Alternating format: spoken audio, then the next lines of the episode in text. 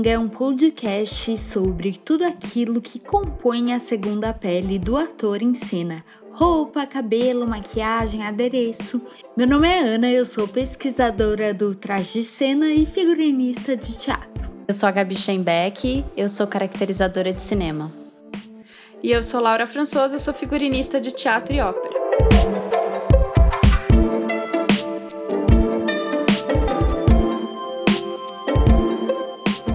Nosso tema de hoje é adereços. E esse é um tema que é muito especial para a gente aqui. E então a gente trouxe uma pessoa muito especial, que é a Marcela Donato, que é amiga minha. E ela, eu queria chamar ela porque eu acho que ela tem uma visão muito particular sobre esse mundo, ela tem muita experiência, além de, de ser né, aderecista, ela trabalha com figurino, ela trabalha com cenografia, ela tá nesse campo há muito tempo, já trabalhou com cinema, já trabalhou com TV, já trabalhou com teatro, com ópera, com tudo que vocês podem imaginar. Então eu achei que ela seria uma pessoa muito legal para conversar aqui com a gente sobre adereço em todas essas áreas. Marcela, dá um oi pra gente. Tem alguma coisa que eu esqueci de falar sobre a sua carreira que você queria contar aqui pra gente? Seja bem-vinda, dá o seu arroba. Muito obrigado pelo convite. É uma delícia estar aqui, porque se já é delicioso assistir, assistir, porque eu assisto, né? Por mais que a gente só escute, parece que a gente está sentada numa sala com vocês quando a gente ouve o podcast. Então, queria agradecer por estar aqui, é um prazer mesmo. Laura, você não tem o que falar, né? Você fala, dar essa abertura, já ganhei o dia, já ganhei o dia. Não, tá tudo certo que você falou, tá? Tá lindo, amei. Abertura, ah, o arroba é Marcela G. Donato, é o meu Instagram. Eu não sou muito boa de redes sociais, mas se alguém escrever alguma coisa por lá, com certeza eu vejo. E é um lugar que dá para divulgar, principalmente espetáculo, quando está em temporada. Eu uso mais para isso e para campanha, para baixo assinado político, para essas coisas que a gente precisa divulgar mais rápido. Fora isso, não, não tem muita coisa lá não, mas é um veículo, né? É importante. Com certeza. Marcela, a gente queria começar é, pedindo de você uma, uma definição do que, que é um adereço, o que, que pode ser considerado um adereço e como que você foi parar no mundo do teatro e, em específico, no mundo dos adereços. Como é que isso aconteceu? Maravilha. É... Se não me falha a memória, a minha primeira imagem de teatro, que não deve ter sido o primeiro espetáculo que eu vi, mas o primeiro que eu fiquei registrada foi um monólogo infantil do Bichinho da Maçã, texto ah. do Ziraldo. Eu devia ter uns 11 anos de idade e eu estudei do maternal até a oitava série numa escola de freiras, Externato Santo Antônio, em São Caetano. Eu sou de lá. E era um colégio com arquitetura muito antiga, com teatro provavelmente da década de 50, 60. Então a arquitetura dele já era um lugar que eu lembro que eu ficava nervosa para entrar, de ansiedade. Palco italiano, acústica incrível, coxia, plateia com aquelas poltronas de madeira, tipo cinema antigo. Então o lugar já era muito mágico. Quando vai esse monólogo para a escola, eu lembro que aquilo me marcou porque era só um ator no meio do palco, com uma estrutura imensa de maçã e um body branco, mais nada. E ali foi um divisor de águas, porque a partir dali eu não sabia o nome das coisas, mas eu dei um jeito de, em toda matéria, fazer uma cena de teatro para entregar o trabalho. Podia ser matemática, geografia, dava um jeito de fazer uma pequena ceninha para fazer o trabalho sobre geografia. Vamos falar de cacto, era uma cena sobre cacto. e eu juntava os amigos para eles fazerem a encenação e eu poder construir as coisas, que até então eu chamava de coisas. Peruca, roupa, segurar a lanterna, eu estava nessa produção. E assim foi, eu fui nesse esquema até terminar o colegial. Toda matéria eu inventava um jeito de enfiar teatro. Quando eu termino o colegial em 95, eu passei em 96 num limbo, porque eu não, eu não me via mais em escola, eu não podia mais me imaginar numa sala de aula e queria de alguma maneira aprender sobre cenário e figurino. Nesse período eu já era viciada no SESI da Paulista, eu vivia lá na fila do SESI da Paulista, eu assistia espetáculo lá todos os finais de semana e pelos programas eu já tinha noção de cada setor, né, do espetáculo. Mas um pouco antes dessa fase viciada em SESI, eu assistia tudo da TV Cultura, tudo, de cabo a rabo, de cabo a rabo. E teve uma, uma uma temporada daqueles contos de fadas. Eu não sei se vocês lembram. Acho que era uma, uma coleção inglesa, se eu não me engano, dos Sim. contos mais clichêsões encenados, mas por elencos muito bons. Tinha a dire... Shelley Duval, né, que tá no Iluminado. Era a que eu mais lembro. Era a que eu mais lembro. Porque ela fa... acho que ela fez uns três. Ela era figurinha batida. E a direção de arte muito boa. Independente disso, tinham as produções da própria TV Cultura. E quando eu via no final, lá nos caracteres, tinha direção de arte Marcelo Oca. Direção de arte Marcelo Oca. Falei, cara, é tudo esse cara, né? Vamos ligar na TV Cultura. Vamos lá para a lista telefônica, TV Cultura, liga para a TV Cultura. Não sei se realmente foi o Marcelo Oca que me atendeu. Seja quem for que me atendeu, foi um anjo da guarda porque eu falei: olha, eu quero começar, por onde eu vou? E aí o Marcelo Oca disse: olha, primeiro você tem que entender que área que você quer: cenário, figurino ou adereço. Foi a primeira vez que eu ouvi adereço. Eu falei: para, para, para, para, o que, que é adereço? Aí ele me falou: são os objetos. Eles podem estar tanto no cenário quanto no, no figurino ou serem completamente independentes desses dois. Algo pontual para uma cena específica. Falei, uou, opa, eu acho que eu, era isso que eu fazia. Na verdade, eu não sabia. Como ele, a gente conversando, eu falei que eu não queria ir para a sala de aula, o que ele me sugeriu foi ficar atenta a oficinas culturais por São Paulo. Mas tomando cuidado, até porque tem oficinas culturais que nada mais é do que indústria de escravinho para algum projeto específico. Ele foi muito sincero. Ok, fiquei nesse limbo tentando achar viciada na fila do SESI, até que sai na Folha de São Paulo a propaganda para uma montagem de um espetáculo do assassinato do anão do caralho grande, que é um texto do Plínio Marcos, que ia ser montado pela Oswald Andrade, com várias oficinas: oficina de produção, de interpretação, de iluminação e de cenografia e figurino. Eu não conhecia ninguém em São Paulo, eu era de São Caetano, me inscrevi por pressão dos meus pais, porque eu achei que eu não tinha a menor chance, não tinha experiência e por absurdo que pareça, eu vim de uma família que os pais falaram: "Bicho, vai se inscrever". Que ótimo. Não, mas eu não tenho chance. Você só vai saber se você se inscrever. Quem ministrava a oficina era o Márcio Medina, maravilhoso, maravilhoso, que me passou e foi engraçado porque no primeiro dia de aula eu perguntei para ele: Você tem certeza que era eu? Porque eu, eu era a única dali que não tinha nenhuma experiência e só tinha nego top.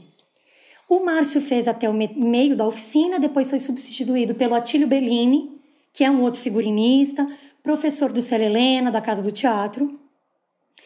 E como toda boa oficina de cenografia, infelizmente, começa com 30, termina com 5 participantes, na hora do pega paga para capar, você tem cinco neguinhos ali ajudando. Eu era uma das cinco.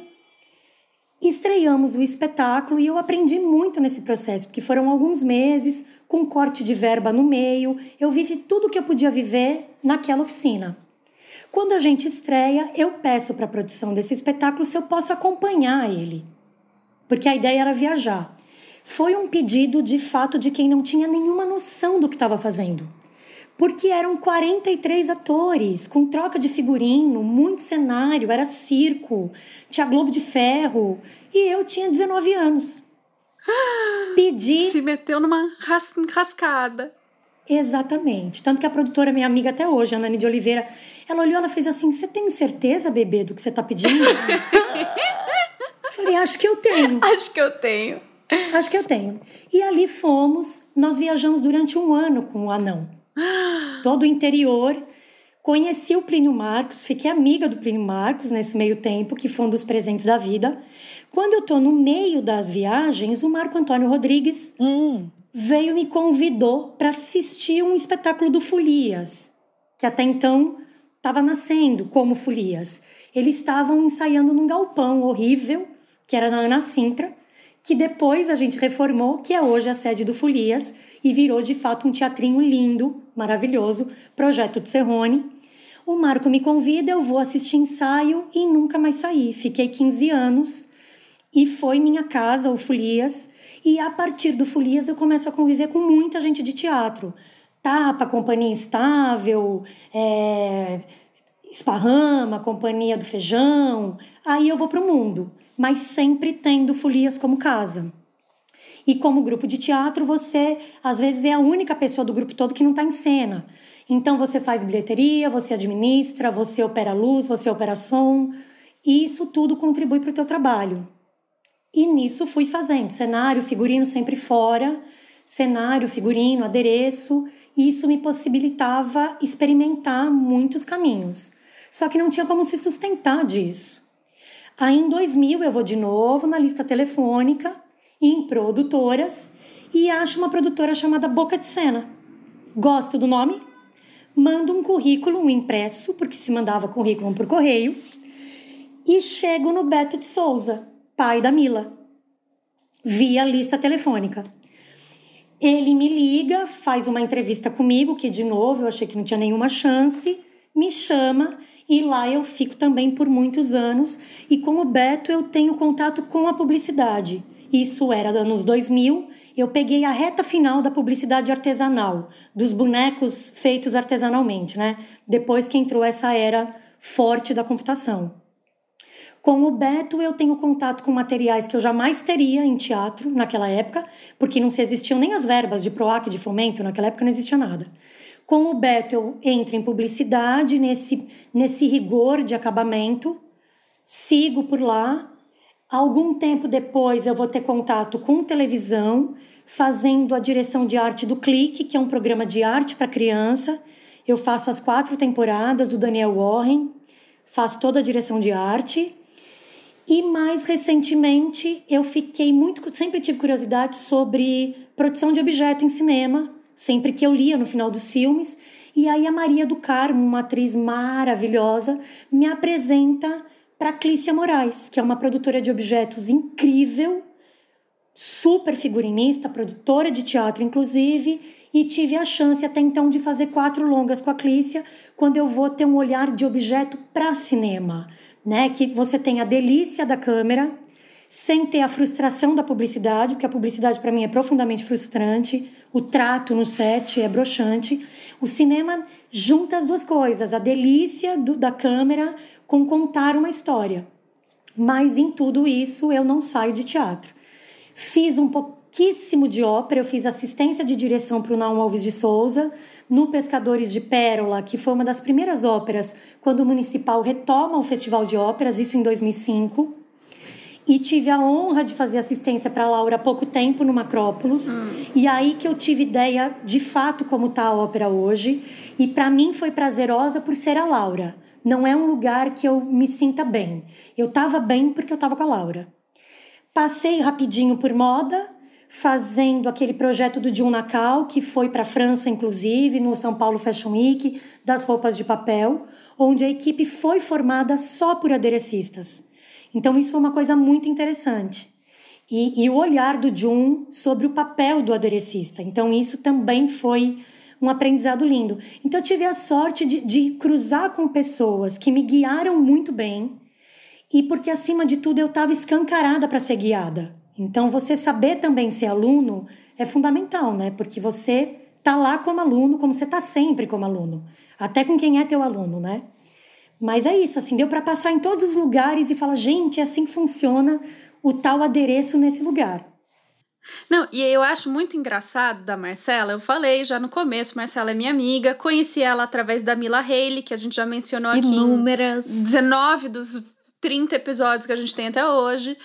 E a Marcela, né, fez assistência para mim com esse currículo que ela tem, gente. Entende? Tipo, era para eu fazer assistência para ela, porque ela é um demônio. Gente, mas não tem nada melhor do que você ter uma chefe, entre aspas, no bom sentido, que chega com a lista e fala resolve. Gente, isso é uma delícia. É uma delícia, né? E acho que é uma coisa que, que eu bato muito na tecla, que não tem, não tem função nesse ofício, tem o ofício. Não interessa a função. Né? Se eu for contratada para cuidar do café da equipe, eu vou do mesmo jeito que se eu estiver fazendo figurino para alguém de nome, como se eu estiver operando a luz para alguém que não tem grana para ter operador de luz. Não existe função, existe o ofício que a gente gera. Tem um espetáculo que precisa ser feito. O foco é o espetáculo. O que, que eu vou fazer para ele sair não me interessa. Então, assim, quando a Laura me chamou, eu fui numa alegria, porque para mim a Laura tem um conhecimento tão absurdo e tem uma forma de lidar moderna, que é da geração dela, que não é da minha, que tem uma, tem uma certa. Como é que eu vou falar? tem, tem, uma, tem uma organização. Ela sabe mandar, no bom sentido da palavra. ela sabe organizar no limite do cuidado, no limite do carinho. E uma coisa assim, não, isso aqui corta, acabou, não vai fazer. Ponto. E que não é estúpido, é estúpido nesse meu jeito italianado de falar. Mas é pontual, é, é cirúrgico para o projeto, sabe? É cirúrgico. Então, ver a Laura trabalhar para mim me ensinou muito esse lugar cirúrgico, que eu não tenho porque a gente sempre tem um cuidado em teatro de grupo de como não vai machucar, porque é tua família, né? Uhum. Então você tem uma outra relação que a publicidade não tem e, e estraçalha esse lugar, que o cinema tem um pouco, que a moda nem sabe que é isso. Então é legal porque a gente vai passeando por cada um e virando um personagem para cada lugar. Então fazer assistência, eu adoro fazer assistência amo de paixão. Não, e é muito gostoso assim. A, a Marcela entrou para me ajudar no Macrópolis. Eu era figurinista associada, né? O, o figurino era do André Heller Lopes, que era o diretor de cena também.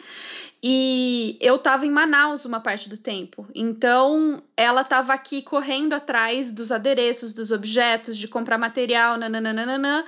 E tinha a eterna nossa Paula do Ateliê Controlu fazendo as modelagens. Então, assim, eu tava em Manaus e tinha um time em São Paulo agilizando enquanto eu não chegava para finalizar as coisas. E, e, e eu fiquei muito tranquila de ter a Marcela ali, sabe?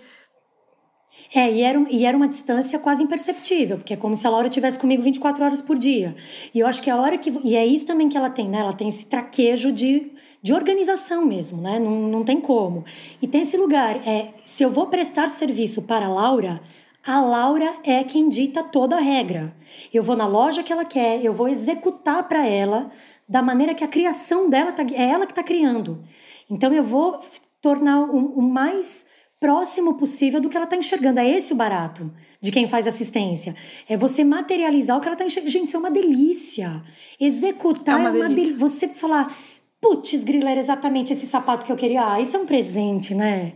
É uma é, delícia, é. cara. Não, e, e, é isso que eu faço dentro do Festival de Ópera, por exemplo, né? Então, assim, eu geralmente assino alguma ópera, mas a minha função é pegar os projetos dos outros figurinistas e viabilizar. Então, eu acho que isso que você fala da organização, tal, é uma coisa que eu precisei desenvolver muito rápido para conseguir dar conta da demanda de quatro, cinco óperas de uma vez. E é fundamental, né? Você ser organizado, pelo menos em teatro, é, é sobrevivência. É, né? porque assim, se no cinema você pode ter talvez uma equipe maior no set, né? Geralmente as equipes de, de visagismo não são tão grandes, né? Não tem tanta camareira Sim. quanto tem em teatro, por exemplo. Na ópera a gente tem 15, no cinema não vai ter 15 camareiras. É, no e no teatro de grupo você não tem nenhuma. E no teatro né? de grupo você não tem nenhuma. Então, assim é, você conseguir ter um pouco esse panorama desses vários jeitos de funcionar e, e o que funciona. E, independentemente, você sempre Exatamente. precisa ser organizado, né? É, você tem que saber como é que é uma operação de luz para entender o tempo que o cara vai levar para entrar em cena, porque ele entra no tempo da luz ou vice-versa. Aí é que tá, é uma engrenagem, né? Por mais que possa parecer clichê falar isso, é uma engrenagem. Então não tem esse lugar de, de qual fun... eu não tenho função. Eu não tenho função. Eu tenho o que, que, que tem que fazer. Né? Qualquer, é, é o ofício que a gente tem, não é a função. Tem o trabalho na frente. Se você não colocar o trabalho na frente, acho bom repensar que talvez não seja a sua praia. Pois é. Você pode fazer teatro, não tem problema. Como você pode fazer pão e o pão não ficar gostoso. O que mais tem é gente que não tá pro lugar. Sabe aquela piada da outra formiga? Vai fazer outra coisa. Mas você pode fazer o que você quiser, trabalhar com o que você quiser. Não quer dizer que você sirva para isso, né? É. Plenamente falando. Assim. Tem, tem que encontrar o seu caminho, né? Exatamente. E que ele se agregue ao caminho dos outros, né? Porque não é uma coisa individual. Ele precisa estar tá unido.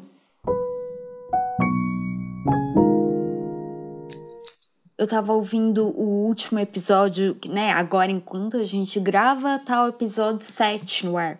E aí tem um momento que a gente fala de hierarquia, né? E é isso. Eu tô mais no teatro de grupo, a Gabi tá mais no cinema. Não, faz sentido você ter um dono do problema. É, não uma coisa assim, ah, eu sou mais do que você porque eu sou diretor. Mas como é importante isso da organização, de cada problema ter a sua caixinha, sua casinha. Então, ah, eu, vou cuidar disso naquele lugarzinho. Ah, aquela pessoa é o dono daquele problema. Eu posso ajudar, mas a responsabilidade de resolver é daquela pessoa. E eu acho que um, um do, uma das questões pela, pela qual a gente quis te chamar aqui para falar de adereço tem a ver com isso que a Ana falou, que é o não lugar do adereço. Sim, sempre, eterno. Porque ele tá na cenografia e ele tá no figurino e ele não tá nos dois lugares ao mesmo tempo. Sempre Isso. vira um cabo de guerra. Eu Isso. sei que você tem muito a dizer, então assim, eu só tô te jogando o tema, vai. Não tem nem pergunta, fala livre.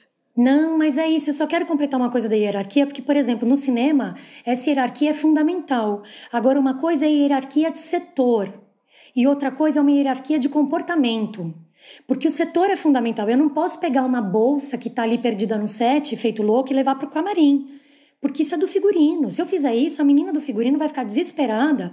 Onde foi parar a bolsa que é alugada? Cadê a bolsa? Então, quer dizer, tem. E, e o, o, cinema é muito caro. O tempo do cinema é muito caro, né?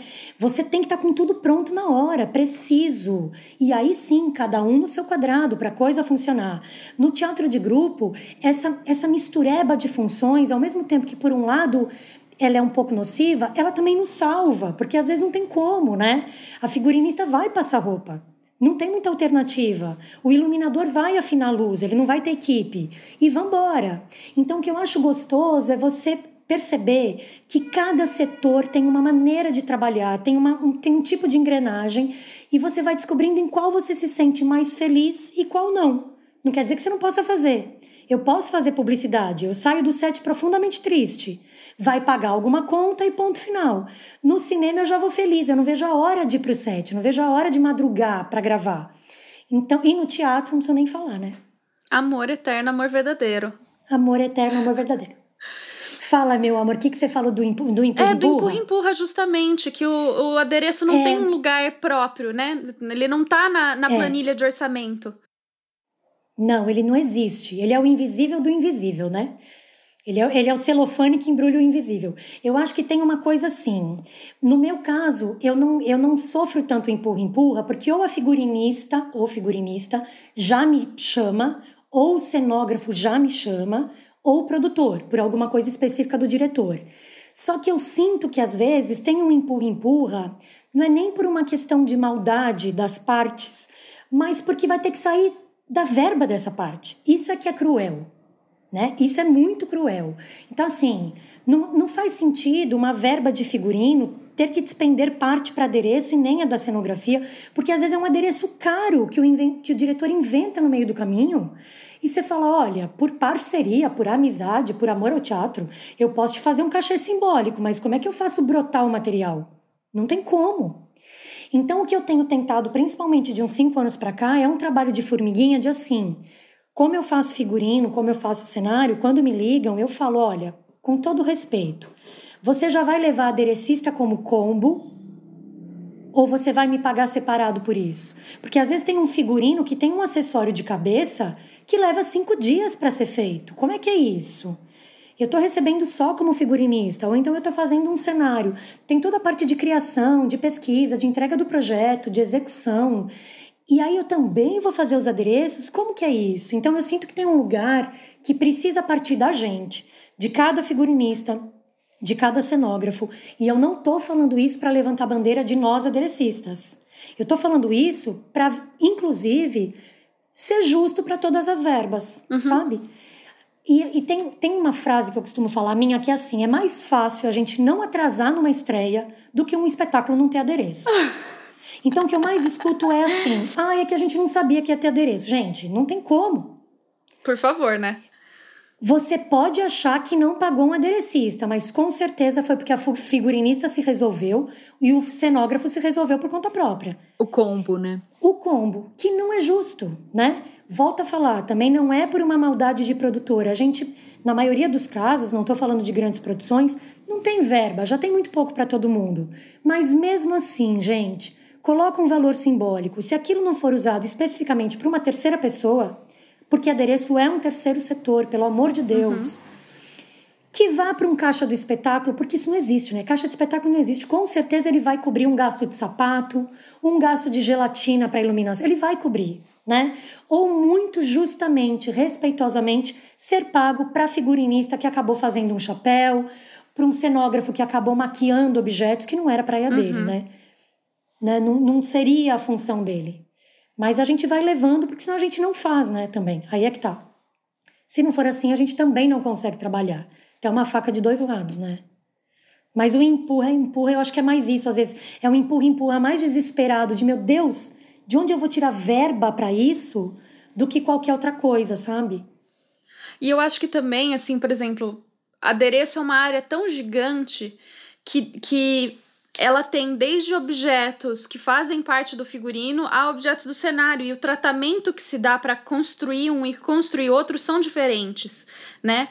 Sim, e às vezes você chama um aderecista para tratar um figurino pronto. Sim. Sabe, para você envelhecer ou para você compor com alguma coisa, como um cenário. É, eu já trabalhei num infantil que ele ganhou prêmio de cenário, prêmio Coca-Cola de cenário, mas não tinha cenário. o cenário é, não tinha, era só adereços. Uau! Não acredito. E aí tem, tem é, só adereços. Então, e, então tem um lugar que você fala assim, pera, mas eram adereços. Uhum. E não tem né? premiação para adereço, melhor não, adereço. Não, não tem nem no projeto, né? No projeto, não tem no orçamento. E, e tudo bem, eu não estou falando pela questão do reconhecimento de se estou no programa. Isso, programa também caguei, né, gente? Se tem uma coisa que pá, empata a vida da gente é quem assinou. Para com isso. Para com isso, né? E, então tem um lugar, não é o programa, mas você fala assim, pera um pouco, pera um pouquinho. A gente fez junto, uhum. né? Aí tem um reconhecimento de ofício mesmo. Tem uma engrenagem. Eu acho que você, você reconhecer quem constrói com você é fundamental, né? Você não vai sozinho em nenhum lugar, né? A tua camareira é que vai deixar teu figurino a ponto de bala. Não vem achar que tanto faz ela ou não ela. Tá bom, então fica dois dias lá com o figurino largado você vai né? ver sem ela o que acontece. É. Exato, e fazer troca rápida. E, tudo, tudo, tudo, Até o pensamento de camarim, né? É. A chefe do camarim é a camareira, né? Não tem como. Sim, total. Não ela que como. bota a ordem do galinheiro, né? É, é essencial, né? Vamos combinar. Ainda mais no meio de uma temporada longa. Isso mesmo. Imagina,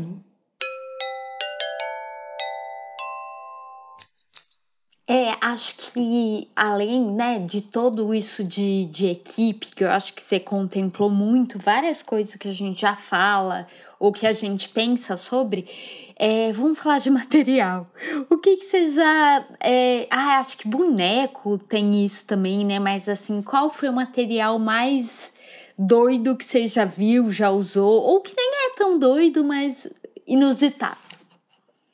O que eu acho interessante de adereço muito interessante é que, assim, ele sempre nasce de alguma coisa inusitada. Sempre. E eu acho que o maior exercício do aderecista é ver as coisas de maneira fragmentada. Quando você passa a fazer adereço, nada mais vira o que é. Nada mais. Então, sei lá, vai, vamos pensar num, num cabide, por exemplo. Um cabide para de ser um cabide. Ele vira uma alça com uma barra e duas pinças. Você começa a ver as coisas em formato de esqueleto. Você às vezes compra um objeto para usar uma alça dele, né? Então tem, tem um lugar de fragmentar as coisas. Então ele é sempre inusitado. Nunca mais a gaveta de talher volta a ser uma gaveta de talher. Então eu acho interessante porque nunca mais as coisas voltam a ser o que é. E aí teve uma vez que eu tinha que fazer uma perna mecânica. Da, sabe aquelas tipo gaiolas que é. De, hum. Ai, uma hum. judiação aquilo, meu Deus do céu. E eu tinha que fazer uma perna daquela e fui para todas as lojas cirúrgicas e coisas de metal. E eu vivo na Florencio de Abreu e no gasômetro. E o que, que pode ser, o que pode ser. Aí não sabia o que fazer. Quando trava, pausa, vai fazer outra coisa, esquece o que você estava fazendo, que vai aparecer. Confia no cérebro. O cérebro arquiva, confia nele. Só confia, descansa e confia que ele vai te responder. E aí fui na Leroy comprar mangueira para um uma outra coisa. Cortei pela gôndola do churrasco. E achei a perna mecânica em espetos, aqueles espetos gigantes. E aí a coisa do inusitado não é, não é a questão do material em si, mas é assim, se tiver arquivado na tua cabeça, o teu olho vai chamar. Você pode estar numa coisa que não tenha nada a ver. O que eu costumo fazer é assim, quando eu tenho que fazer alguma coisa, eu não vou para a loja óbvia da coisa. Então, se eu tenho que fazer uma traquitana, eu não vou me meter numa loja de, de material para construção de bairro, que são as melhores, que geralmente tem umas coisas antigas que ficaram lá esquecidas. Não, em vez de eu ir para a loja de material, eu vou para uma loja de brinquedo, ou eu vou para uma loja de bijuteria. Porque o engate dos fechos de bijuteria, a forma que as pessoas emendaram as pedras no brinco, é dali que você vai tirar alguma conclusão e não na Leroy Merlin. Então, vai, vai para o que não é óbvio. Às vezes, numa estante de coisa para bicho, uhum. sabe, de roupinha para pet, você tem um insight de como fechar a roupa do boneco. Tem umas coisas assim, não vá para o óbvio, porque adereço não é óbvio. E eu acho que o barato do, do adereço é quando você finaliza e você fala assim: caraca, eu não acho mais o que eu usei. Quando você olha e fala, sumiu, ele virou outra coisa. Aí a mágica deu certo sabe? Porque senão fica uma coisa tosca, com todo respeito aos pequenininhos de escola, fica aquele trabalho de dia dos pais que você leva macarrão coitado do teu pai, que ele guarda porque te ama, né? Mas o negócio é um toroço de cola branca. Então, é, na verdade, é assim, quando some, você fala, eu não acredito que essa peneira desapareceu, né? Aí a mágica foi feita. Então não vá para o óbvio, não não pensa no óbvio e descansa a cabeça, confia no cérebro, ele é um arquivo. Me acontece muito indo em loja assim para pesquisar alguma coisa que você ainda não sabe o que, que vai ser, né? Chega o vendedor, oi, tudo bem? Posso te ajudar? O que, que você está procurando? Eu olho assim e fico, eu, quando eu souber, eu te aviso, mas eu ainda não sei o que, que é, eu só preciso achar. Exatamente. E aí eu, esse comentário eu acho fundamental, mesmo, porque assim, existe uma coisa muito delicada dependendo onde você vai, e isso é importante ser dito também que apesar da gente estar em 2021, mulher em loja de material para construção, mulher na Florence, ou ela está perdida e ela errou no dia 25, ou ela foi comprar alguma coisa para o marido, né? Não é possível que ela foi produzir algo para o trabalho dela. Então, quanto mais você puder se informar antes de ir a determinadas lojas, mais amparada você vai estar. E, independente disso, infelizmente hoje em dia, acabaram os funcionários que entendiam o que vendiam. São raríssimas as lojas de material para artesanato, de material químico, construção, que o cara manja do que ele vai vender. Então confia no Google, sabe? Vai no Google, pesquisa que material pode ser usado e não tenha preguiça de ler as instruções. Porque, infelizmente, assim, a gente está muito desamparado de vendedor, com todo uhum. respeito aos vendedores. Ainda tem pessoas maravilhosas em lojinhas de bairro que, que te salvam, são verdadeiros anjos. Mas na maioria, assim, quando você pede esmalte à base de água, eles dão risada, né, querido? Ou é esmalte ou é à base de água. Então você fala, bom. Já não sabe, né? Já para aí, porque você já não sabe nem como é que você desenvolve a conversa. Não, entendeu? assim, eu já fui em loja de tecido e, e a pessoa me falou: ah, esse daqui é um. Como é. Ela falou: é um poliéster de cetim. Aí eu falei: não, ao contrário. Cetim de poliéster. Não, é poliéster de cetim, tá escrito na etiqueta. Eu falei: então, Poliéster é o material de que é feito. Você tinha a forma que é construído. Não, e vamos combinar que não tem nada mais precioso que esse silêncio. Até você é. conseguir responder. Porque você fala assim, e agora? Eu convido para um café ou eu só agradeço? Porque você fala assim, será que eu só agradeço e vou embora? Eu falo, meu Deus, e agora? Que, será que eu amparo essa pessoa? É. Porque às vezes é uma, é uma explicação tão básica. Não é que você manja horrores, não é isso. Mas você fala, filho, se eu tô no balcão da Souvenir e você me fala que esmalte à base de água não existe, você tá acabando com a tua fábrica, pelo amor de Deus, né? É. Então é esse lugar de não vai para o óbvio e confia nas instruções, confia no Google, e, e, pesquisa, né? E a pesquisa é na, na, relação. Eu falo, experiência é coleção de erro. Você não lembra o que você acertou, você lembra a cagada que deu. É. Você lembra o que encolheu, o que furou, o que manchou. Isso você lembra. Então, errar é precioso, porque vira tua, o teu caderninho, né? Vai virando e confia no cérebro, gente. Quando você queima a mão, você nunca mais encosta na frigideira. Então, você vai lembrar que aquela cola para aquilo deu errado. Uhum. É batata, você, você arquiva na cabeça.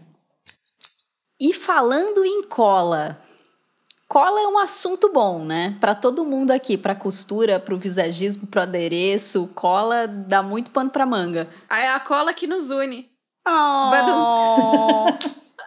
Nossa, meu Deus. Não consegui, desculpa. Foi mais forte que eu. Oh, meu Deus. Quanto, quantas, assim, tipos diferentes que você já usou? O povo chegava querendo tacar super bonder em tudo, assim, para resolver a vida. Ai, vou botar super bonder aqui, vai resolver. Na oficina da Unicamp, eles sempre falavam assim, que a super bonder, ela só é especialista em colar duas coisas o seu dedo no seu outro dedo. Para todas as outras coisas, usar cola branca. Ai, que maravilha isso. E não a compre de camelô, né? Que ela sempre vem vazia. Você descobre que você descobre que comprou uma cartelinha de bexiguinhas, né? Cola realmente é um ícone misterioso, né? Porque eu falo, Diga-me quem sabe sobre cola que eu faço parte do fã-clube. Gente, não tem como. Você pode saber de uma determinada cola, mas quando você vai testar naquele material específico, reverte tudo, dá tudo errado. Até porque ultimamente, vou chutar, um chute bem grande, mas assim, acho que 90% dos nossos materiais são extremamente sintéticos, muito mal produzidos. Então, assim, verniz já não é mais verniz, tinta já não é mais tinta, daqui a pouco plástico já não é mais plástico. Então, assim, você não sabe muito com o que lidar. Então, o que, que, eu, o que eu tento fazer minimamente? Todo o trabalho de adereço você parte do zero. Você tem aquilo que eu falei, você tem uma coleçãozinha de erro. Você sabe minimamente o que, que pode derreter, o que, que pode pegar fogo, só. A partir daí, você fala assim: tá, vamos, vamos primeiro entender o que, que eu tenho nas mãos. É tecido, é papel, é isopor, é metal? Como que é? Passa a mão, vê com a mão. Isso é poroso, não é poroso? Eu vou ter que selar de alguma maneira essa superfície para daí ser colada. E a cola de sapateiro é uma coisa muito mágica, né? Porque tem alguns materiais que a gente só cola ela molhada, outros que você só cola ela na terceira camada. Então é vivendo mesmo, é vivendo e, e conversando. Por isso que é fundamental a troca com amigos. E, e, é tão importante você ajudar os outros, porque isso é uma, é uma coisa de equilíbrio, não é romantizar. Mas assim, às vezes alguém te liga pedindo uma ajuda, divide, porque às vezes de você pensar junto, de novo, confia no cérebro, se arquiva aquilo que vocês decidiram. Isso vai valer depois. Então, às vezes você fala com uma amiga, ela fala: Não, eu usei molhada. Não, eu aqueci o material antes. Você fala: Gente, quando que eu ia aquecer o material antes? O que eu tenho tentado, por problema de saúde mesmo, pulmonar, e eu acho que até uma coisa de vida, de resíduo químico que a gente gera, da quantidade de lata química que a gente gera, é tentar fugir desse lugar que solta gás, que solta cheiros, que evapora, que não é legal. E quando a gente fala super bonder, tem toda aquela linha da Tech Bond. Sim. Ai, qual que eu amo? É aquela T6000, 60 mil, que é uma bisnaguinha parece Aquilo é uma maravilha. Primeiro porque o biquinho é minúsculo, então para adereços às vezes eu tenho, eu sou muito chata com acabamento. Então assim, eu não entrego enquanto tiver algum resquício de cola. Eu refaço inteiro, mas eu não entrego com cola aparecendo. Então aquele biquinho da T60 mil, acho que é T60 mil, ele é minúsculo, ele é perfeito para acabamento, né? Mas ela tem um cheiro muito químico. Então, assim, é ler o rótulo, é pensar no material que você tem e é ligar, fulano, você já usou isso daqui? É bom, não é? Ver validade de cola. Não rola aquela coisa, ai não, mas só venceu há três meses. Não. Pensa que cola é remédio. Não. Só venceu há cinco anos. Só. É... Gente, é uma cola. Acho que quanto mais gosmenta, melhor. Não, gente. Não é melhor. E ter todo o teu apetrecho limpo, né? Vai trabalhar com cola de sapateiro, não pode virar aquela meleca. Então tenha um pincel ou uma espátula que são limpos o tempo todo. Pega a cola da lata, põe num pote menor, tampa, uhum. porque ela vai evaporando, ela vai engrossando no decorrer do trabalho. Isso prejudica o trabalho. Ela escorre diferente, vai dar desnível. É tudo que for possível, substitua por cola quente, substitua por costura. Não estou pedindo para você fazer um trabalho gigante na costura, mas substitua, né? E eu tenho uma neurose profunda de achar que tudo vai descolar, tudo vai descosturar, mania de temporada de grupo, né, de teatro que dura muito tempo. Então, assim, entregue uma coisa bem feita, né? Tenha certeza que foi bem colado. Se for possível colar e costurar, faça, né? Não confia tanto. E você sabe que isso que você falou do repertório me lembrou. É, quando você estava fazendo essa assistência para mim no Macrópolis, teve um negócio do monóculo. Lembra que lembro. você fez um monóculo lembro. que a gente precisava? E eu lembro que você tinha pegado uma lente que tinha alguma coisa isso escrita mesmo. da marca. E aí você tirou Isso com mesmo. acetona. E aí eu precisei comprar um óculos que também tava com uma coisa escrita e eu lembrei de você falando Isso. da acetona. E, é, e, e, e é um limpei. risco, né? E eu só topei uhum. porque como a gente só ia usar um lado, eu pude testar no vidro mesmo se de alguma maneira a acetona ia esbranquiçar. Exatamente. Porque às vezes você só pode usar álcool isopropílico. Ou você só pode ir com uma espátula de silicone. Às vezes, sabe aquela espátula de cutícula? Que é de plástico, uhum. ela é super delicada. Então você pode ir com ela cutucando, porque às vezes é um adesivozinho que dá para tirar numa ferramenta. Tudo que você puder não sobrepor nenhum produto é menos risco de perder o material que você tem. Porque a gente também não compra com fartura, independente das verbas, eu não acho legal comprar com sobra. Eu acho que a gente tem uma coisa de consumo que tem que ser cada vez menor sabe? E também sondar entre os amigos, olha, sobrou, você tem spray vermelho sobrando, por exemplo, que às vezes o vermelho é uma coisa que você usa tão raramente e fica ali na lata, avisa, ó, oh, gente, tô com spray sobrando, né? Tô com meia lata de cola de sapateiro que vai morrer aqui, alguém tá precisando? Pra gente consumir menos, sabe? É menos. Eu prefiro gastar numa coisa, num sapato mais confortável, numa estrutura que vai na cabeça mais confortável, do que ficar comprando. Ah, não, vou comprar uns três para testar. Não, né, gente? Não. Né? Claro que tem trabalho mais rigoroso que você fala, bicho, ou eu compro dois pacotes, ou eu vou perder madrugada sem trabalhar. Mas acho que tem que ter uma consciência de assim, é menos consumo, vamos para o menos, vamos voltar para o artesanal. Não estou pedindo para ninguém ficar com algodão na roca, não é isso que eu estou falando. Mas se a gente puder voltar algumas etapas e fugir de química, eu acho que é importante. Pensando em planeta. E, e usar EPI, né? É, também. Você usar é que tem coisas que não tem como, né? Tem alguns gases, o poliuretano, por exemplo, por mais que você coloque máscara, o poliuretano expandido, que é aquele que você junta dois líquidos, um parece Coca-Cola e o outro parece leite condensado, né? Olha, olha, olha, olha a formiga feliz um Coca-Cola e outro leite condensado, você faz aquela espuma que infla, Ai, aquilo é altamente químico. Nossa. É muito químico. Uhum. Né? Então, uma vez eu fiz um javali de 1,20m, todo em poliuretano, que eu, eu não sei o que tinha na cabeça. Então, quer dizer, ficou legal, ficou muito legal, eu fiquei muito feliz. O javali foi uma diversão no espetáculo. Mas, meu Deus, poliuretano, né? Então, hoje, você pensa, você pensa, você fala, poxa, por que, que eu não fiz de outra coisa? porque não tinha tempo, porque não tinha verba, porque era tudo rápido. Ok, mas vamos pensar minimamente dentro de todo esse quadro como que a gente pode resolver de uma outra maneira, principalmente para a saúde. Como pode resolver?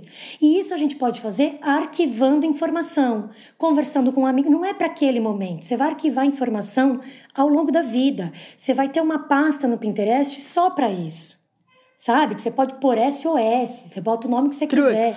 Mas assim, olha, é, entendeu? Olha como o cara resolveu essa tractana, muito básica, muito fácil.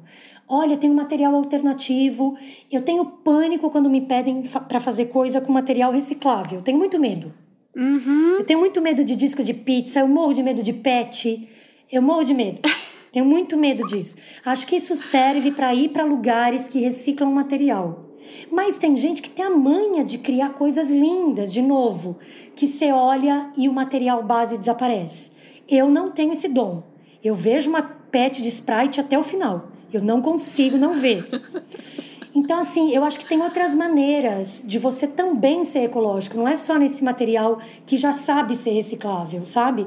Mas é esse lugar, principalmente de tinta, de produto químico, de excesso de plástico, de excesso de coisa que a gente coloca, sabe? Eu fico pensando que existe o banco de tecido aqui em São Paulo, em algumas cidades do Brasil tá começando a ter, né? Que é esse lugar de troca de tecidos e que precisava ter uma coisa assim para aderecistas também, né? Para esses materiais, para mesmo para cenografia, para tinta. Nossa, Com comprei certeza. cinco galões, sobrou dois. É, eu consigo porque como muita gente me liga para dividir, para apuro, eu mesmo vou falando, ó, pera, acho que isso que você vai fazer, eu tenho um negócio que tem aqui, peraí que eu te dou. Uhum. E então, e até para eu circular o que eu tenho e não, não terminar vencido. E o que eu costumo fazer são duas caixas grandes. Então, numa eu tenho estrutura e na outra eu tenho adereçagem. Então, estrutura, porque quando, quando eu começo a fazer um trabalho, primeiro eu listo ele inteiro. Assim, do que, qual que vai ser a alma dele? Se vai ser metal, se vai ser isopor, o que, do que, que ele vai ser feito, né? Se vai ser esquema de é, enchimento e tecido, do que, que ele vai ser feito. E aí eu vou para a rua com a cabeça primeiro em esqueleto. Eu acho que o que a gente não pode é ter ansiedade pra, na produção. A gente tem uma ansiedade na criação, mas na produção não dá, porque você vai perder tempo, vai gastar grana que você podia investir em outra coisa e, e vai se frustrar que você voltou com uma coisa que você não vai usar. Uhum. Pensando nessa questão de menos consumo. Então eu vou para a rua primeiro com, a, com toda a alma do que eu vou fazer na cabeça. E bate perna, bate perna. Produz primeiro a alma, constrói primeiro esse esqueleto. Todo esqueleto de qualquer adereço, ele cria vida própria no decorrer, né?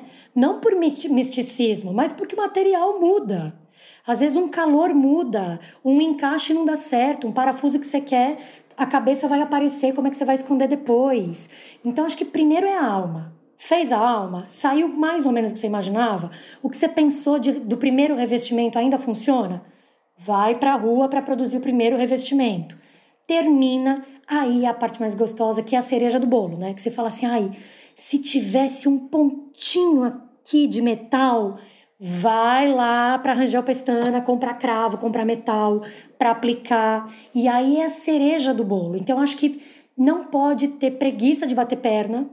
Tem que segurar a ansiedade, porque às vezes você fala, ai, mas se eu comprar tudo, eu não preciso voltar na 25. Uhum. Vai voltar na 25, com muito menos tempo, porque você já vai precisa na loja que você quer, e com mais maturidade, até porque às vezes nesse decorrer do processo, a cena mudou.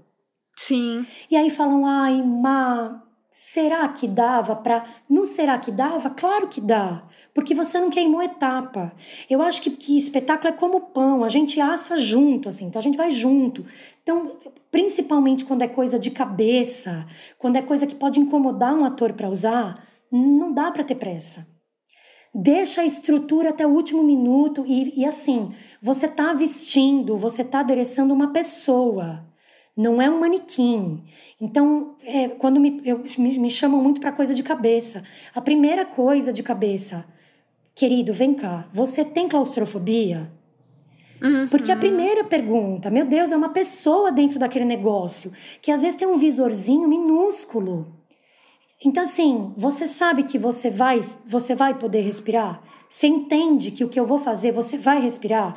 Porque a gente vai passar todo o processo quase como um mantra. Eu vou botar um pouco aqui, cinco segundos a gente sozinho no camarim e vai tirar. A gente vai cronometrar o tempo. Uma vez eu fiz uma, uma bota, imagina, para um ator que era, tinha muita claustrofobia. E ele não falava.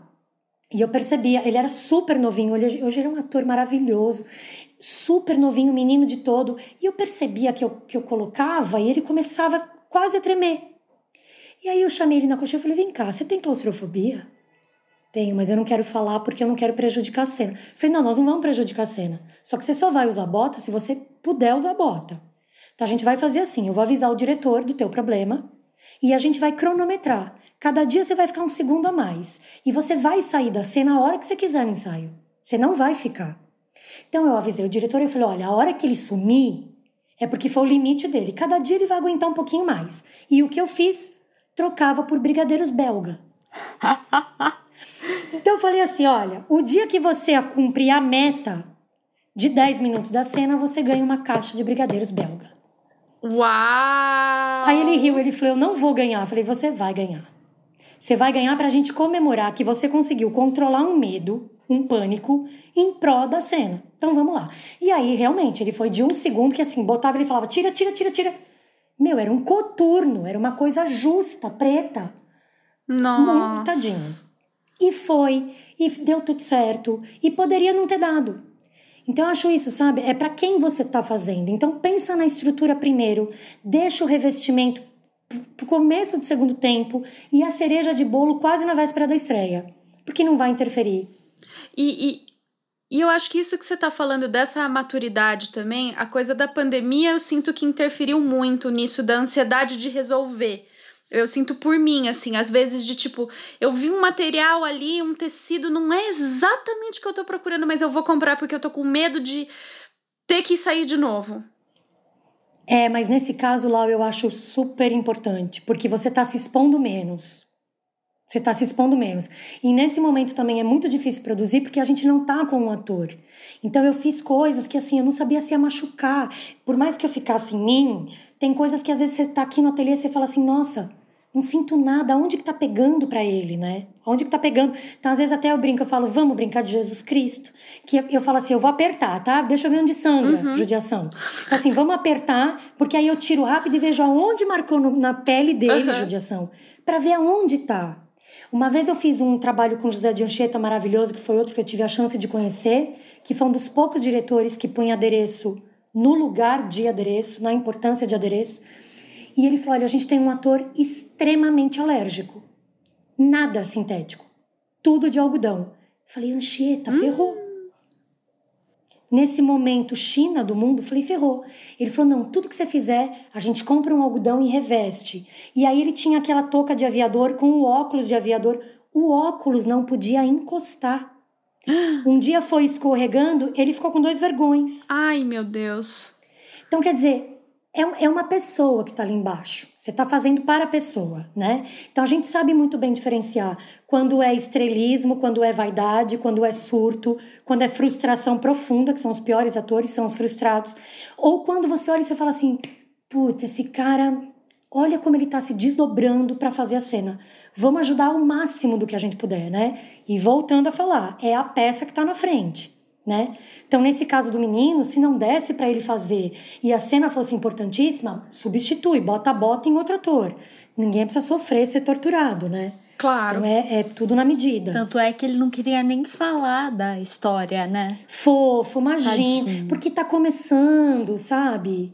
Tá começando. E eu falei, mas de jeito nenhum. O diretor era o Nelson Baskerville, que é super cuidadoso. Eu falei, de jeito nenhum. De, vamos falar, de jeito nenhum. Vamos conversar com ele tá tudo certo. E ele foi, ele falou, imagina, faz ele ter o tempo dele. E se for possível, sabe? Então tem esse lugar da consciência de quem está produzindo algum trambolho, seja no corpo, seja no que for, né?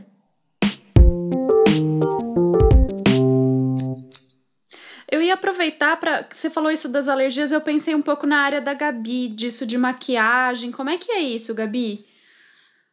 Tem muito problema? de produto? Não é comum? Não, é bem comum, é super comum. É... Por isso que a gente gosta de testar tudo antes, principalmente quando ah, a pessoa nunca usou uma tintura ou vai usar uma base que é muito diferente. Agora tem muitos atores, atrizes que estão preferindo usar tudo vegano, enfim, coisas assim, justamente para evitar, né, esse tipo de problema de coisas tóxicas e extremamente processadas. Sem dúvida. E a gente também fica de olho nas validades, né? Porque pra gente também é bem importante. Você sabe que teve uma vez num adereço que quem me salvou foi uma maquiadora. Eu estava fazendo uma coisa ali no Banco do Brasil, precisava fazer uma careca pro José de Anchieta também. A gente precisava fazer uma careca e, e nada, nada dava certo. Pessoas especializadas era uma fortuna, uma coisa que ficasse de fato quase equipe de cinema, né? Que de fato tem uma, um preciosismo que tem que ficar real, né? Senão fica horroroso. Horroroso. E aí eu tava desesperada, Sim. consegui um maquiador que era do Rio, ele veio, me vendeu uma peruca, uma careca que ele comprou em Los Angeles. Tá, só que a careca não era o tom da pele do ator. E eu não entendo nada de maquiagem, nada, nada. Eu acho a coisa mais incrível. Eu adoro ver ator se maquiando, eu acho fantástico. Aí falei com a Mila, falei, Mila, você tem alguém?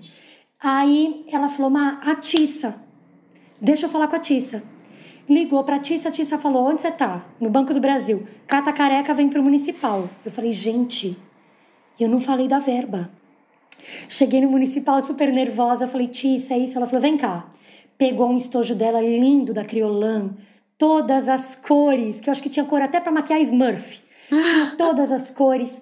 Cara, ela fez uma coisa com os pincéis que eu olhei, eu falei, não é verdade que ela fez isso. Ela deixou do tom da pele do menino, uma coisa de, de, um rigor, e aí ela me explicou como unir, sabe? Como é que eu ia unir a pele dele. Foi de uma generosidade, foi de um cuidado, e aí foi a primeira vez que eu tive essa mistura uhum. de visagismo com adereço, que é fundamental, fundamental, porque nesse caso, é, você não sabe, né? Você não tem alguém específico para o espetáculo e você precisa entregar um adereço. Gente, não banca, não banca, você não sabe fazer. Procura quem sabe fazer. Né? Tem esse lugar de assim, é, tem os setores, né? Não sabe, inventa minimamente. A partir daí, procura quem entende, né? Procura. Porque é a mesma coisa de querer afinar a luz. Você não sabe afinar a luz? Não sobe na escada, né? Deixa para quem sabe. Imagina, eu ia comprar uma base numa perfumaria, jamais um estojo daquele da Criolan. Não, e que sorte cair justo com a Tissa, que realmente é super generosa mesmo. O que, que, é aquela mulher? Teve uma vez que eu tava em Manaus, a gente tava também com um problema de alguma coisa que precisava pintar uns, uns atores. E aí o Pedro Guida falou: Não, você vai falar com a Tissa. Ligou pra Tissa, eu não conhecia a Tissa, e ela me deu 15 minutos de explicação por telefone. Maravilhosa, Muito. gente. Marav e é isso, né? Do mesmo jeito que, que alguém pode me perguntar de cola, elas manjam disso, elas manjam de maquiagem. Às vezes até para maquiar um boneco. Olha, o que, que você conhece de um pó que não tenha nada de gordura, o pó mais sequinho possível? É com essas pessoas. Às vezes você pode combinar uma diária, uma consultoria, sabe? Uma visita, uma consulta de uma hora. Vai com as suas perguntas organizadas e conversa com a pessoa, sabe? É quase uma consultoria mesmo, porque é outra coisa. É um tipo de pigmento, é um tipo de maquiagem que quem manja são elas, não somos nós aderecistas. Então, a gente pode chutar, pode fazer um truque. Mas se tem quem faça, vamos lá, né? Vamos fazer uma consultoria. Lembrando que isso é trabalho, né, gente? Oh. Isso não é. Marcela, e conta pra gente algum adereço assim que, tipo, se amou fazer. Uma coisa que foi muito legal. Gente, é, é, tudo é legal, né? Principalmente quando é coisa absurda. Coisa para palhaço é muito legal. Mas teve uma coisa muito doida. Quando eu fiz o anão, o assassinato do anão, eu conheci um pessoal de Jacareí, que eu ficava encantada com eles porque eles eram super hippies, eles chegavam de mala. E aí eles me convidaram para ver um espetáculo deles e eu tomei um choque, porque eles eram da Cibele Forjás, que era atriz, atriz não, iluminadora do Zé Celso na época, e eles eram super vibe da oficina. E eu tava começando a fazer teatro, né? Então aquela vibe daquela liberdade em cena. E eles me chamaram para fazer o Galileu Galilei que a Cibele Forjaz montou lá atrás, antes de 2000. E eu fui completamente encantada. Imagina, imagina o contraste entre o Folias Felinianas e a Cibele Forjaz. Eram contrastes maravilhosos. O nosso ensaio começava meia-noite. Eu falava, gente, que legal. Quando você quando você é jovem, né, gente, passar corrido de três horas à meia-noite é diversão, né? É de só, gente jovem. E aí tinha que fazer um astrolábio, que era aquele instrumento, né, dos planetas, do sistema. E existia a Plastitécnica, que era uma loja divina na Augusta, numa esquina da Augusta, que infelizmente hoje é uma concessionária, que era um lugar que se cortavam acrílicos. E quem fazia era. Gente, quem que era o cenógrafo? Pera que daqui a pouco vem que a cabeça tá falhando. Fui lá para a Plastitécnica fazer um astrolábio imenso. Então eu comprei uma, uma placa, eles cortaram os aros e eu comprei bolas de Natal transparentes, eles cortaram para mim no meio. Então eu emendava meio a meio e era um globo de espelho no centro. E quando aquilo acendeu, ali eu entendi que era adereço meu barato. Eu tinha acho que 20 anos, foi logo em seguida do anão. E era um mobile gigante. Ali eu entendi que era isso. Então, eu acho que além de, da beleza que ele ficou, porque ele ficou muito mágico, tinha o, o significado de falar: gente, é isso, né? A gente inventa, e muito no começo, e ter uma liberdade de falar. Marquinhos Pedroso, perdão.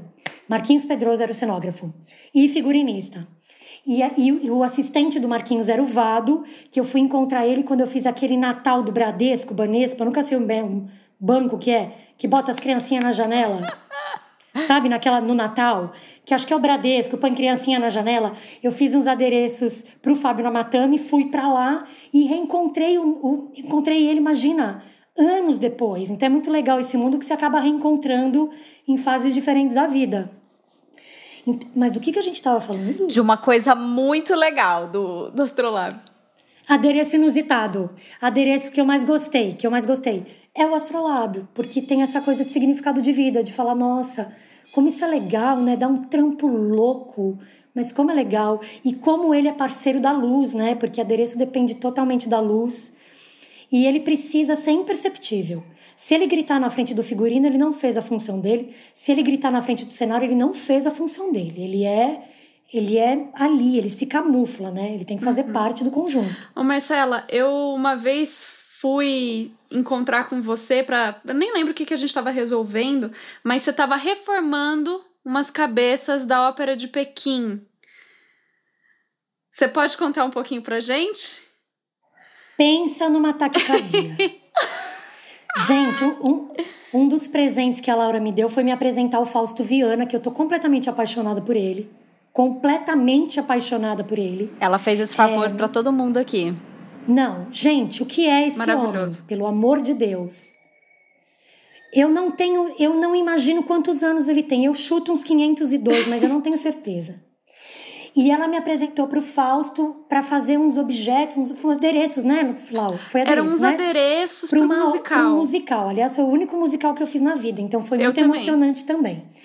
E aí, o Fausto é uma. Não tenho o que falar, gente, porque eu, eu, graças a Deus, eu lembro de piscar quando eu tô perto do Fausto. Eu pisco e engulo.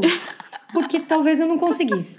E aí eu pude fazer um curso dele há pouco tempo, que lá eu conheci a Ana, e eu tava tão nervosa, tão nervosa que, e assim, o Fausto tem me dado o maior presente que eu acho que alguém pode dar, que é você ter outra visão sobre aprender.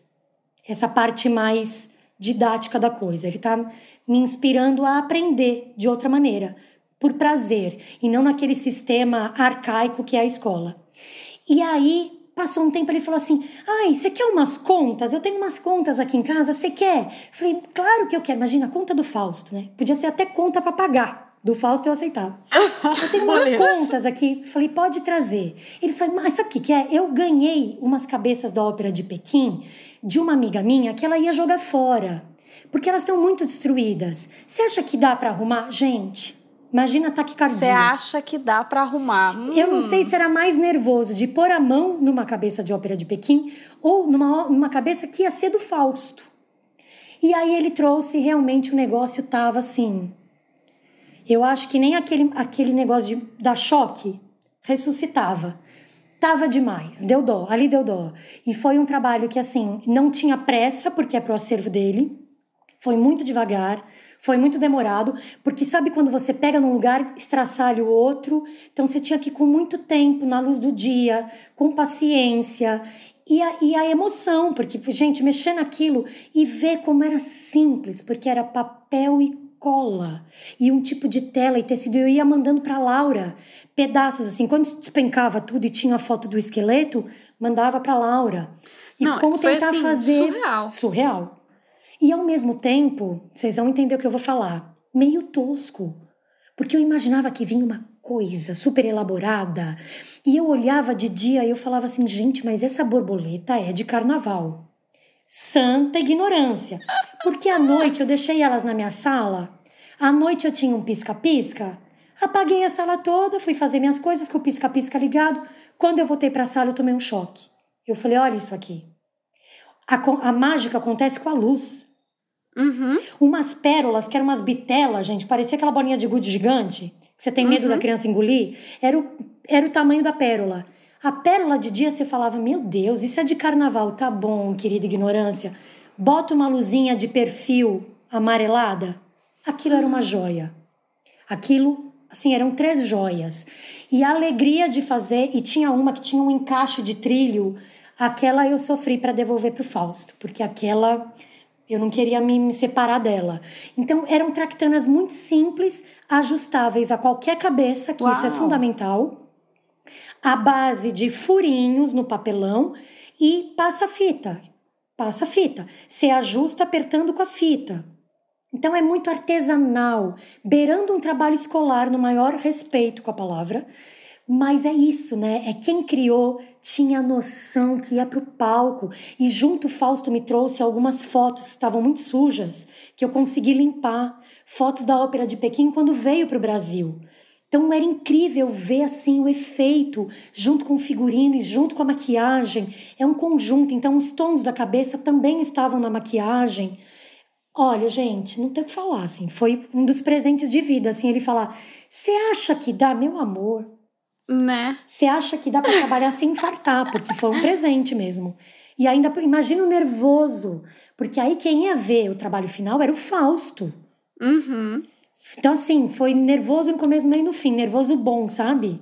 Que não tem nada melhor da gente do que a gente nunca perdeu nervoso, né, gente? É. Tem que ter nervoso, nervoso bom, né? Fica, você sabe que uma época me falavam assim, ai, essa ansiedade de estreia, com o tempo você não vai ter mais. Ah, Continuo. Fe... Gente, dá o terceiro sinal. Meu Deus do céu, que felicidade.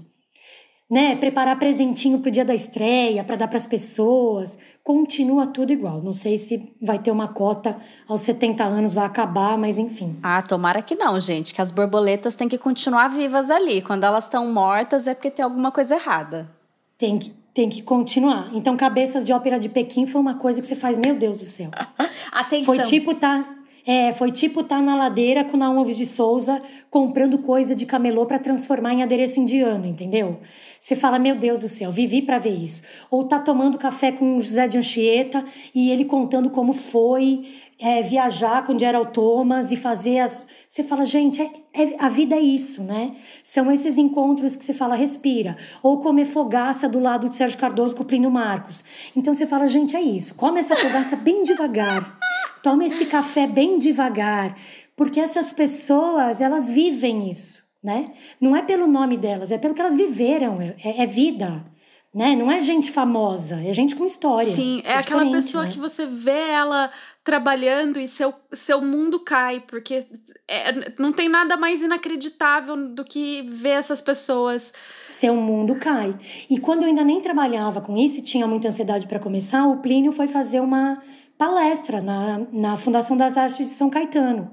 Eu fiquei tão ansiosa que eu fiquei com febre. Ah. Não fui, não consegui ir. A louca, a Libriana louca. E aí depois, quando a gente ficou amigo, porque ele ia todos os dias no assassinato do anão. E no final do, do da temporada, da história do espetáculo, eu já estava administrando o espetáculo. Porque todo mundo do Folias estava lá no Folias e só sobrou eu. Então eu cuidava do espetáculo. Então eu tinha que pagar o Plínio e ele tinha um papo delicioso. Então ele vinha todo dia, quatro e meia da tarde, porque eu tinha que ficar cuidando da bilheteria, e ele ficava conversando comigo até a hora do espetáculo começar, montava a mesinha dele para vender livro e curso de tarô. E aí, nove horas das, nove, das 8 às nove, ele vendia livro e curso de tarô, de bermuda, chinelo e regata. Mas era sagrado, seis e meia da tarde, ele comprava fogaça ali na Italianinha, e a gente comia junto fogaça. E aí, quando eu contei para ele, ai, Plínio, fiquei doente quando você foi para São Caetano. Ai, como você é trouxa. Você, como você é tonta. Você, ai, como você é tonta. Você foi ter febre para me ver. Agora você não tem mais febre? Eu falei, não, agora não tenho mais febre. Então é isso. Acho que é, quando, acho que quando você faz o teu ofício de verdade, primeiro que você não tem noção como é que você chega nos lugares, né? Você não faz ideia como é que você chegou ali. Você não lembra muito bem. E outra, acho que quem quem tem uma vibe parecida, você cruza, né? Então, cruzar com a Laura, cruzar com a Mila, achar o Beto por lista telefônica. É tão patético achar o Beto por lista telefônica, pois é. né? É, poder aprender o que era passar manaria com a Lola Tolentino do Tapa. É, é isso, sabe? Ela falar, olha, isso é cianinha, isso é passa... É uhum. sagrado, né? É sagrado. É, eu acho que o que eu gosto muito de conversar com a Marcela é que ela conhece muita gente incrível, as histórias que ela conta são uma delícia. E você se apaixona pela Marcela, porque ela tem uma inteligência, uma capacidade, uma humanidade que ela não tem noção que ela tem, porque ela fica aí fazendo a humilde, falando: "Não, imagina, a Laura me chamou para fazer assistente". Gente, eu que tinha que beijar o chão dessa mulher, né? Fala a verdade. Gente, mas o que eu aprendi com a e Laura? vice-versa. O que eu aprendi com a Laura? Aí é que tá, porque, porque tem um lugar de, de trocar, né, gente? Trocar. Trocar. Então, por isso que eu digo assim: o que me deu prazer voltar a, a, ter esse contato com ópera rapidinho, porque eu tinha uma imagem do Naum que foi muito fantástica, porque tudo com o Naum vira teatro, virava teatro. E com a Laura eu falei assim: olha que legal, né? O Naum ia adorar oh. a Laura. Porque tem esse lugar que, assim, precisa fazer essa linha. Estamos resolvendo, tá tudo sob controle, precisa mesmo.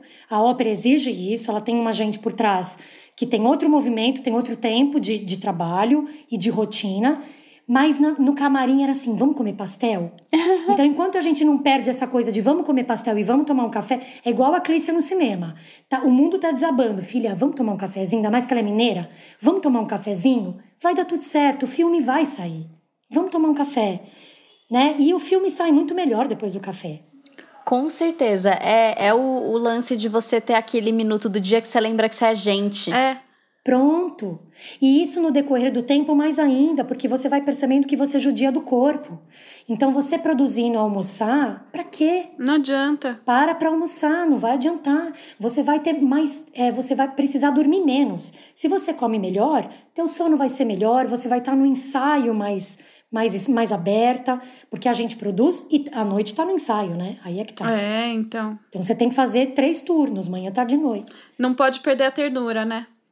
Não, fofa. Não pode. A ternura eu vou deixar por conta da Laura. Até parece. Até parece. Porque ternura comigo chegou e virou esquina. Nossa, mas, mas eu acho que é uma coisa de Libriana, né? Porque a gente faz aniversário praticamente no mesmo dia.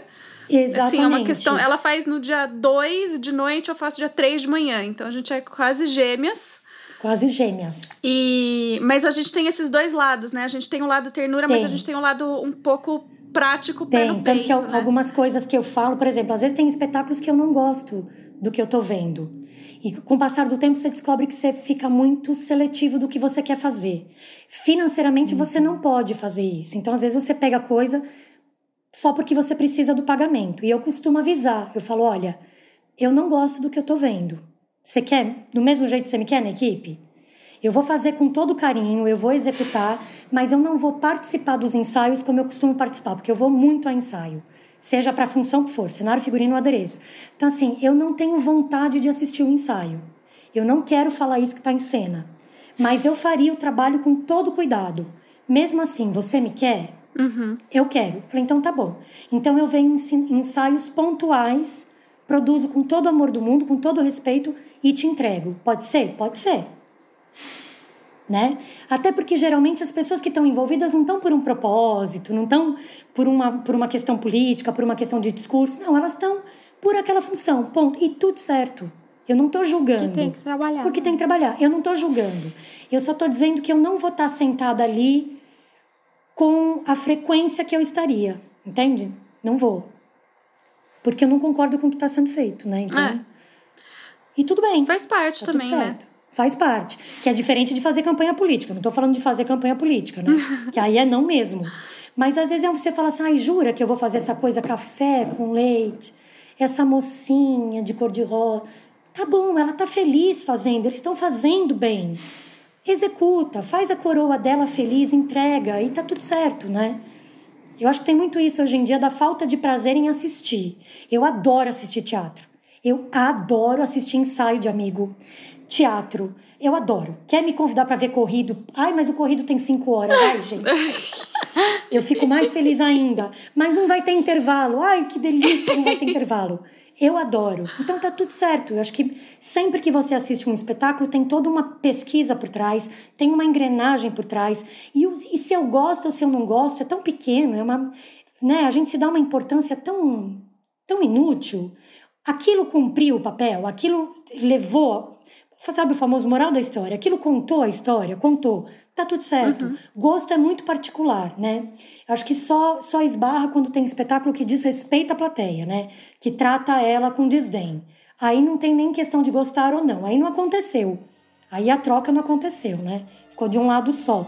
Mas tirando isso, é tão bom, né? Dar o terceiro sinal e você falar, ai, o que, que eu vou ver, né? O que, que eu vou ver? É tão bom.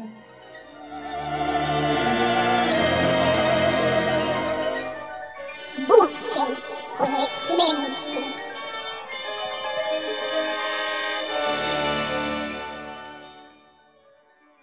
Marcela, você não quer indicar para os nossos ouvintes, então, algum livro, espetáculo, material, unicórnio, o que você quiser indicar para a galera aqui, para o nosso ET Bilu?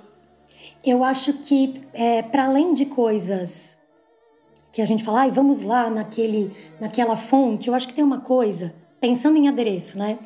Que adereço é você ressignificar as coisas que já existem.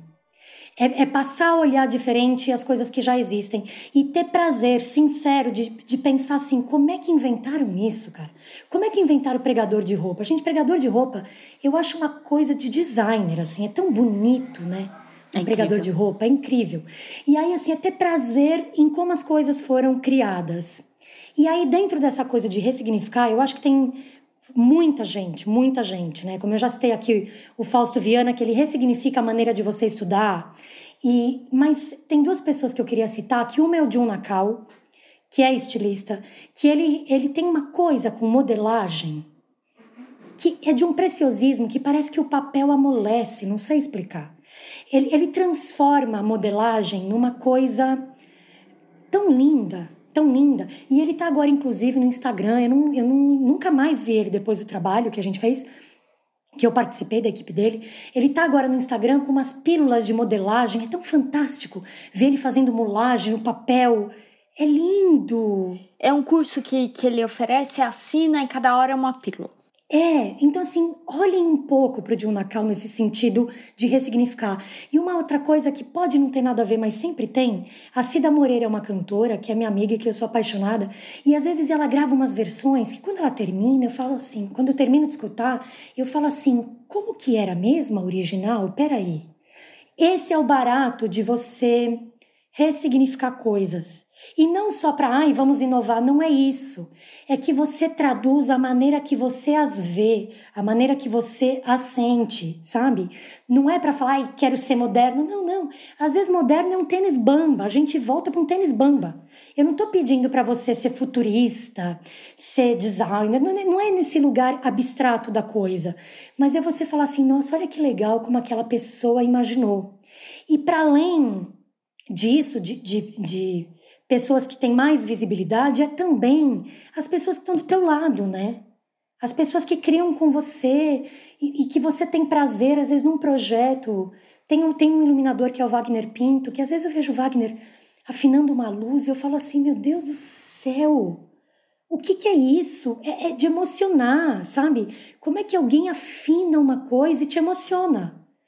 Né? Então, acho que é, é todo lugar. É todo lugar, é todo ofício, toda pessoa que você cruzar, ela tem um jeito de ressignificar o que ela faz. Uhum. E é isso que serve para aderecista, é você ressignificar. E eu não tô romantizando, eu tô falando de ofício mesmo, sabe?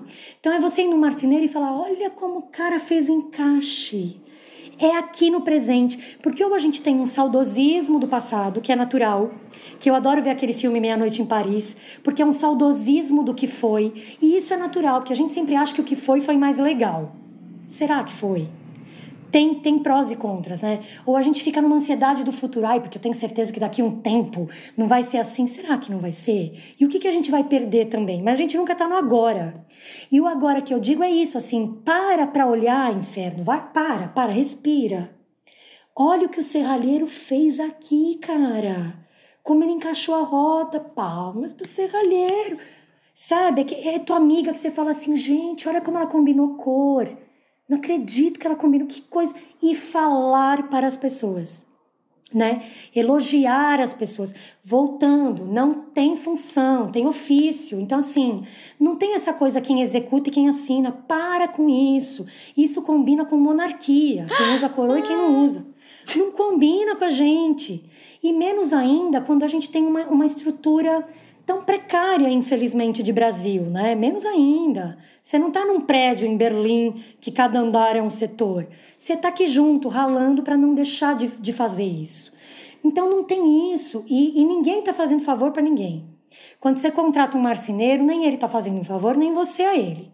Os dois estão juntos, como engrenagem, e trabalhando juntos. Então tem essa coisa, ai, coitado, vai ficar até, até a hora trabalhando. Não, não tem, não existe coitado. Tem o ofício dele, tem o seu ofício, vamos junto. Claro que como é que eu vou facilitar o teu trabalho? Porque quando eu falo coitado, eu já acho que o trabalho dele é menor. Não é. Puta artista da madeira. Então, assim, como é que eu facilito o teu trabalho? Como, eu, como eu te deixo com menos horas de trabalho? Se eu tirar essa barra, te facilita? Pô, mas facilita muito. Então, tira a barra. Costureira, como é que eu facilito o teu trabalho? Se eu tirar isso aqui, ajuda? Vai ajudar muito. E ela me atende, ela faz exatamente o que eu pedi. Porque eu sou madame? Porque eu tô bancando a louca? Não. Porque a roupa é aquela. Uhum. Aquela roupa foi pensada para aquela cena. Ela não tem que inventar a coisa, porque aquilo já foi inventado e discutido com o diretor. Então não tem esse lugar de ninguém é coitado, todo mundo é parceiro, todo mundo tá junto. Como tem roupas que você leva, a costureira fala assim: "Isso aqui vai dar merda". Ela não vai, ela não vai girar com essa cauda. Opa, então peraí. Diretor, não vai dar, não vai dar o rolê com essa cauda. Então todo mundo precisa estar antenado e no mesmo degrau. Essa hierarquia não existe. Pode existir assim: o diretor na hora do ensaio é quem coordena, quem coordena, não quem manda. É diferente. Então acho que tem uma hierarquia necessária para coisa acontecer. Até porque quando você junta, gente, quando você junta gente artista emocionado, que, que, que quer falar da estreia, não, tá marcando horário de jantar no Planetas. Você já pensou o puteiro que isso vira? Então você tem que minimamente respirar. Então acho que é isso, assim, a, a, pensar nesse momento de repensar essas hierarquias burras. Né? E não tem coitado, ele é teu parceiro, você vai facilitar ele ao máximo possível para o trabalho ser mais prazeroso e ele poder dar mais tempo para acabamentos, para é nesse lugar, assim. E caçar gente que ressignifica a coisa, que esse é o tesão da vida, né? Em tudo. Além disso, eu ia falar para você fazer o seu jabá. Porque além de ser é, aderecista, figurinista, cenógrafa e ser humano incrível, Marcela também tem um negócio chamado Merak Amuletos. Conte pra gente da Merak. Sim, Merak nasceu em 2016 porque um amigo meu iluminador no Sesc Vila Mariana, Nelson, eu mexia com amuletos, e aí ele falou, ai, queria dar amuletos de presente pro pessoal do Sesc. Eu falei, gente, mas como assim de presente? É, faz uns para eu comprar. Eu falei, ai meu Deus, mas será que eu posso fazer amuleto para vender? Que eu faço desde criança amuleto, sempre invento umas coisas. Eu falei, então vamos fazer. E aí comecei a fazer e deu certo, as pessoas compram amuletos. Porque eu tô mais, eu tô mais pra época medieval, gente né? Vocês perceberam, assim, eu não sei usar o gravador, então tem um certo. tô mais no medieval, mais um lado bom do medieval, pelo amor de Deus. E aí a Merak nasceu em 2016, um grande amigo meu que hoje é produtor do Tapa, que eu faço muita coisa no Tapa também, o Ariel me ajudou a montar meu site maravilhoso, então tem um Instagram da Merak, lá eu cuido, até porque a Merak é um ofício mais de energia, de alma, não que o teatro não seja. Não sei qual é a diferença da Merak do teatro, mas tudo bem. Acho que porque a Merak tem lojinha. Então eu tenho um Instagram da Merak, que é Merak Amuletos, e lá é uma coisa mais de bruxaria natural, dessa coisa mais de bruxaria verde, de erva, flor, e, e como eu consigo, de alguma maneira, dar o alívio que as pessoas me dão. Porque quando eu conheço as pessoas, eu somo no que eu sou, então eu tenho que trocar por alguma coisa. A bruxa tem que trocar. Então, quando eu recebo um encontro, eu troco por alguma coisa. Seja um escaldapé, seja um chá, seja um bálsamo. Eu tenho que trocar por algum mato, por alguma vela. É uma troca justa, né? O que ilumina a mim, ilumina você. E assim a gente vai se escondendo da Inquisição e passando batido. Maravilha. Certo, certíssimo. Certo. Lindas demais, vocês são umas coisas, gente. Obrigada pelo programa sempre, porque é uma luta manter isso vivo, né? Falar de técnica não é uma coisa comum. E os encontros que a gente escuta foram maravilhosos. E fazendo por amor. Exatamente, vocês fazem por amor. Aliás, a gente só faz por amor no Brasil, né? Só. Tudo. É. E não levanto bandeira de teatro pobrinho. Muito pelo contrário, eu odeio que o teatro não tenha dinheiro. Acho um desrespeito profundo. Mas eu não vou falar de outro jeito eu não faço, porque aí eu não faço, né? É. Não, não então, tem por onde. Vamos fazendo e divulgando esse problema. Então, parabéns. E por falar em questões financeiras, se você gosta de ouvir o Pano para Manga, considere apoiar a gente.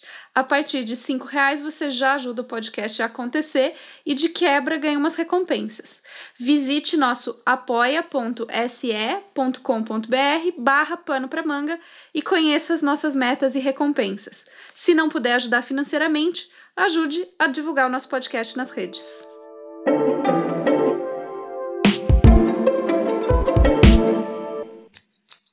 Tá bom, amores, que delícia. Muito obrigada mesmo. Que, que nervoso bom falar com vocês. Ai, que delícia. Obrigada a você. E falando sobre quem faz a ficha técnica desse programa, teve então o roteiro e a pesquisa da Laura, da Ana e da Gabi. A nossa convidada muito especial foi a Marcela Donato.